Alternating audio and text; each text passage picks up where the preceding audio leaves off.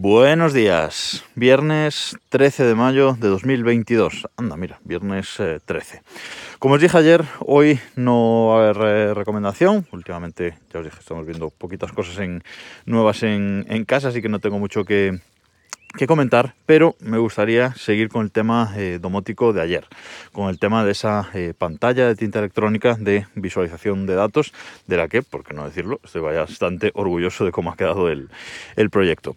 Ayer os conté la parte hardware y hoy quiero contaros la parte eh, software. Ya os dije los datos que, que, se mostraban en esa pantalla ayer. Yo os voy a decir pues, cómo he hecho para recopilarlos y mostrarlos en esa pantalla.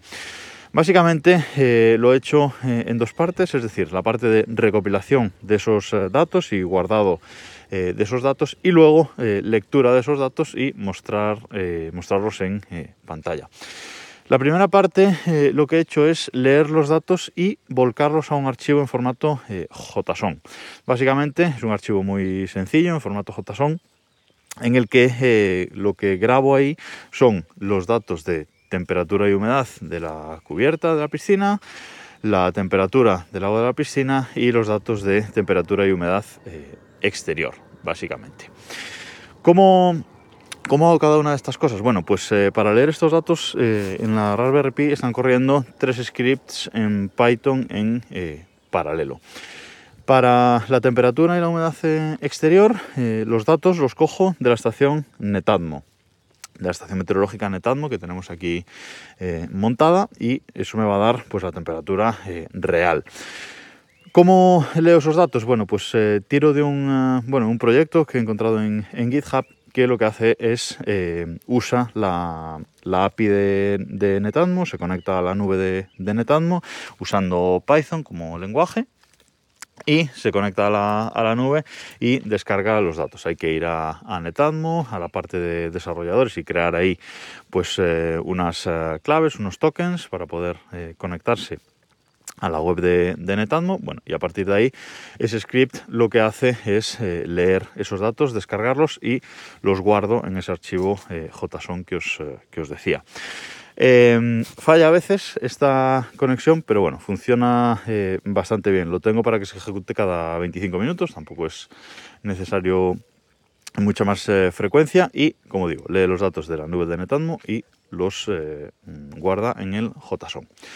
La temperatura de la, de la, piscina, bueno, esto es mucho más fácil porque la temperatura de la piscina, no sé si lo, si lo conté en un podcast aquí, tengo que mirar, si, si lo he contado os lo, os lo dejo en las, el episodio en las notas de este, de este episodio y si no, pues eh, lo contaré en un episodio futuro, ya ni me acuerdo si lo he contado o no. Bueno, eh, como digo, la temperatura de la, eh, de la piscina la saco de, de un Sonoff, que es lo que, lo que tengo para que mida la, la temperatura y esto es muy sencillo porque Sonoff tiene pues unas URLs concretas de las que se pueden leer datos así que otro script en, Python que, lo que hace es leer esa URL y lee de ahí directamente la eh, temperatura. Eso lo hace cada 10 minutos, eso me da igual porque como es eh, una lectura en, local dentro de la red, pues eh, no pasa nada porque sea muy frecuente. Nadie va a protestar, ninguna API va a protestar. Así que cada, cada 10 minutos leo esa temperatura y la vuelco también en el archivo JSON. Y la última, bueno, la penúltima parte es la eh, temperatura y humedad de la cubierta. Vale, para, para leer esta eh, temperatura o para tener esta temperatura, lo que he hecho ha sido poner un eh, termómetro de estos de Xiaomi, un termómetro de estos de Xiaomi cuadraditos pequeñitos que tiene una pantalla pequeñita también de, de tinta electrónica y esos cacharritos son Bluetooth. ¿Vale? Que os pondré un enlace eh, también en las notas de este, de este episodio. Bueno, esos cacharritos son Bluetooth. Y existe también en GitHub un proyecto que eh, lo que hace, un proyecto también en Python, que lo que hace es eh, decirle a la Raspberry Pi que usando su Bluetooth lea la información que nos da este cacharrito. Lee esa información y la vuelca mediante un mensaje MQTT. ¿Vale? Eso es básicamente lo que hace y lo tengo así configurado en, en, varios sitios porque termómetros de estos pequeñitos tengo, mm, tengo varios.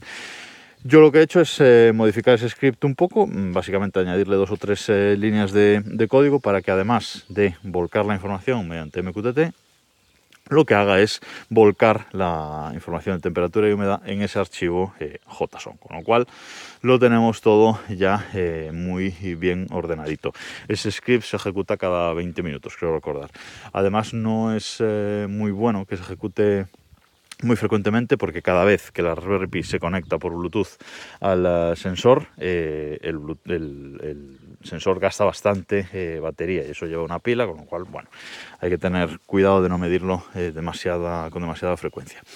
Y luego os dije que también mostraba la previsión eh, meteorológica del día, eh, con, una, con una imagen, como os digo, aparece un, iconito, y luego la temperatura máxima y mínima. Bueno, esto lo hago conectándome a un servicio de un servicio meteorológico. En este caso uso Open Weather porque tiene una API muy fácil de, de utilizar. Así que, bueno, eh, esto simplemente se ejecuta cada vez que voy a actualizar la información de la pantalla. Pues primero eh, pregunta a la API, eh, lee la información y la, y la muestra. Además, no anda leyendo continuamente la API, sino que esta información que se descarga de OpenWeather se guarda en un archivo caché.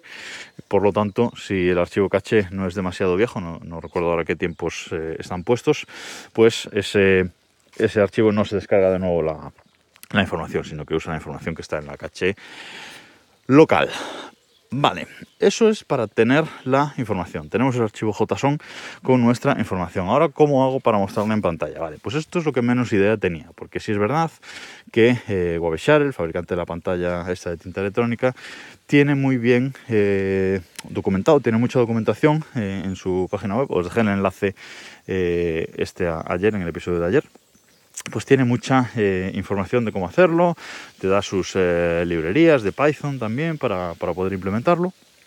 Pero la verdad es que era complicado implementarlo de cero. Así que estuve buscando en, eh, GitHub proyectos que utilizaran este tipo de, pantallas, aunque no fueran exactamente la misma o de tantas pulgadas, bueno, que utilizaran este tipo de, pantallas para saber un poco cómo, cómo guiarme. Y encontré tres o cuatro proyectos bastante interesantes. Primero estuve probando con uno para ver em, si lo podía modificar o podía eh, basarme en él, pero no me acababa de gustar cómo estaba eh, programado. Así que probé con otro y este segundo sí, este segundo eh, ya me sirvió como, como base porque está muy bien, bueno, pues muy bien estructurado y muy bien hecho.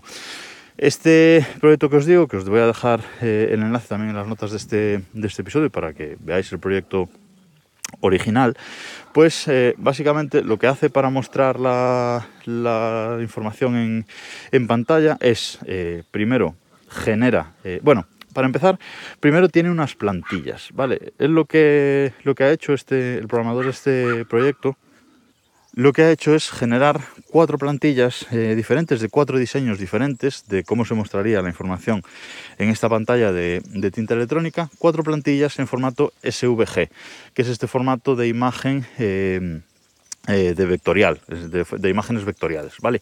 Que son, bueno, básicamente estas plantillas se generan con, hay programas para generarlas, pero básicamente las puedes generar con código, ¿vale? Con código HTML, escribiendo, pues tú generas lo que se muestra en esta, imagen.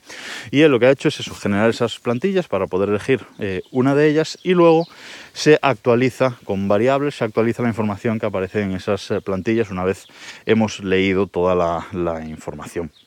Entonces me pareció que era muy eh, interesante, cogí una de estas plantillas y la modifiqué básicamente totalmente a, mi gusto para mostrar lo que yo quería en, pantalla, como os dije, el diseño que, os conté ayer cogí una de estas plantillas, la modifiqué totalmente y luego lo que es, eh, lo que es el programa, el script de Python que él eh, ha creado para eh, mostrar los datos, descargar los datos de diferentes sitios.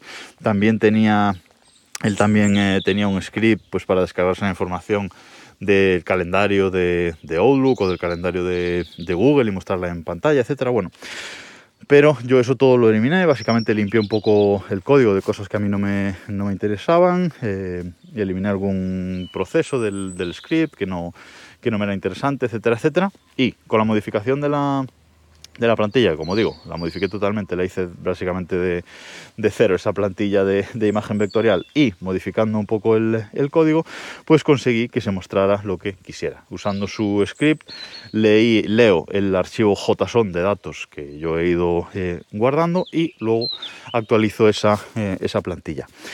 Y para mostrar la información en pantalla, eh, finalmente lo que hace este, este script de este chico que he encontrado en GitHub es, pues con esa información toda que tenemos eh, leída, actualizo la plantilla, me genero un SVG temporal, eh, una imagen vectorial temporal con la información que voy a mostrar y antes de mostrarlo en pantalla transformo ese, ese SVG en una imagen PNG, con lo cual tenemos una imagen, yo antes de mostrar cualquier cosa en, pantalla ya tengo en la carpeta eh, en la que se ejecuta el script eh, una imagen PNG de lo que va a salir y a partir de ahí es muy fácil porque simplemente mostrar el PNG, este PNG en blanco y negro en la pantalla de, de tinta electrónica. Creo que lo ha hecho de una forma muy inteligente eh, este chico y me ha ayudado mucho eh, este script para, para hacer yo mi, mi, proyecto. Así que, bueno, todo el crédito eh, para él. Como digo, os dejo el enlace al, al, proyecto original en las notas de este episodio para que le echéis un, un cable. Pero básicamente ese es todo el proceso. Tengo tres scripts corriendo en paralelo que leen información de diferentes fuentes, del Netatmo, del sensor de temperatura Bluetooth y del eh, Sonoff.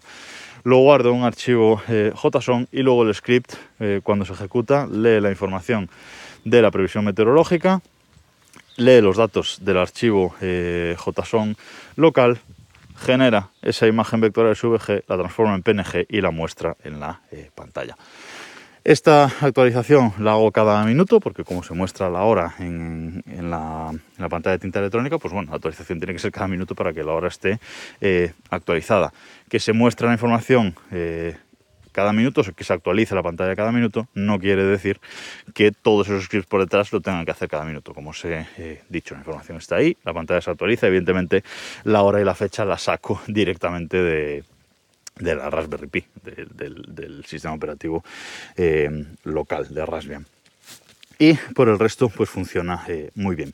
Solo hay una cosa que no me gusta de esta pantalla, pero bueno, es, es la tecnología que hay, es así, y es que cada vez que se actualiza, eh, parpadea la pantalla entera en blanco y negro, mm, toda la pantalla blanco y negro, como unas dos o tres veces. Eh, hay un parpadeo, como digo, eh, toda pantalla blanca, toda pantalla negra, toda pantalla blanca, toda pantalla negra y luego sí, ya la información. Es un proceso que dura como tres segundos, pero bueno, como se actualiza cada minuto, pues se ve habitualmente. No hay forma de hacerlo de otra manera con, este, con esta pantalla. Pero bueno, no, supone un, problema realmente, pero sí que hay que decir que es eh, un fallito que, tiene. Y nada más por esta semana. Espero que os haya gustado este pequeño proyecto, aunque me he enrollado bastante con él, pero eh, pues estoy bastante orgulloso de cómo ha, de cómo ha quedado y quería eh. Nada más por esta semana. Nos escuchamos el lunes.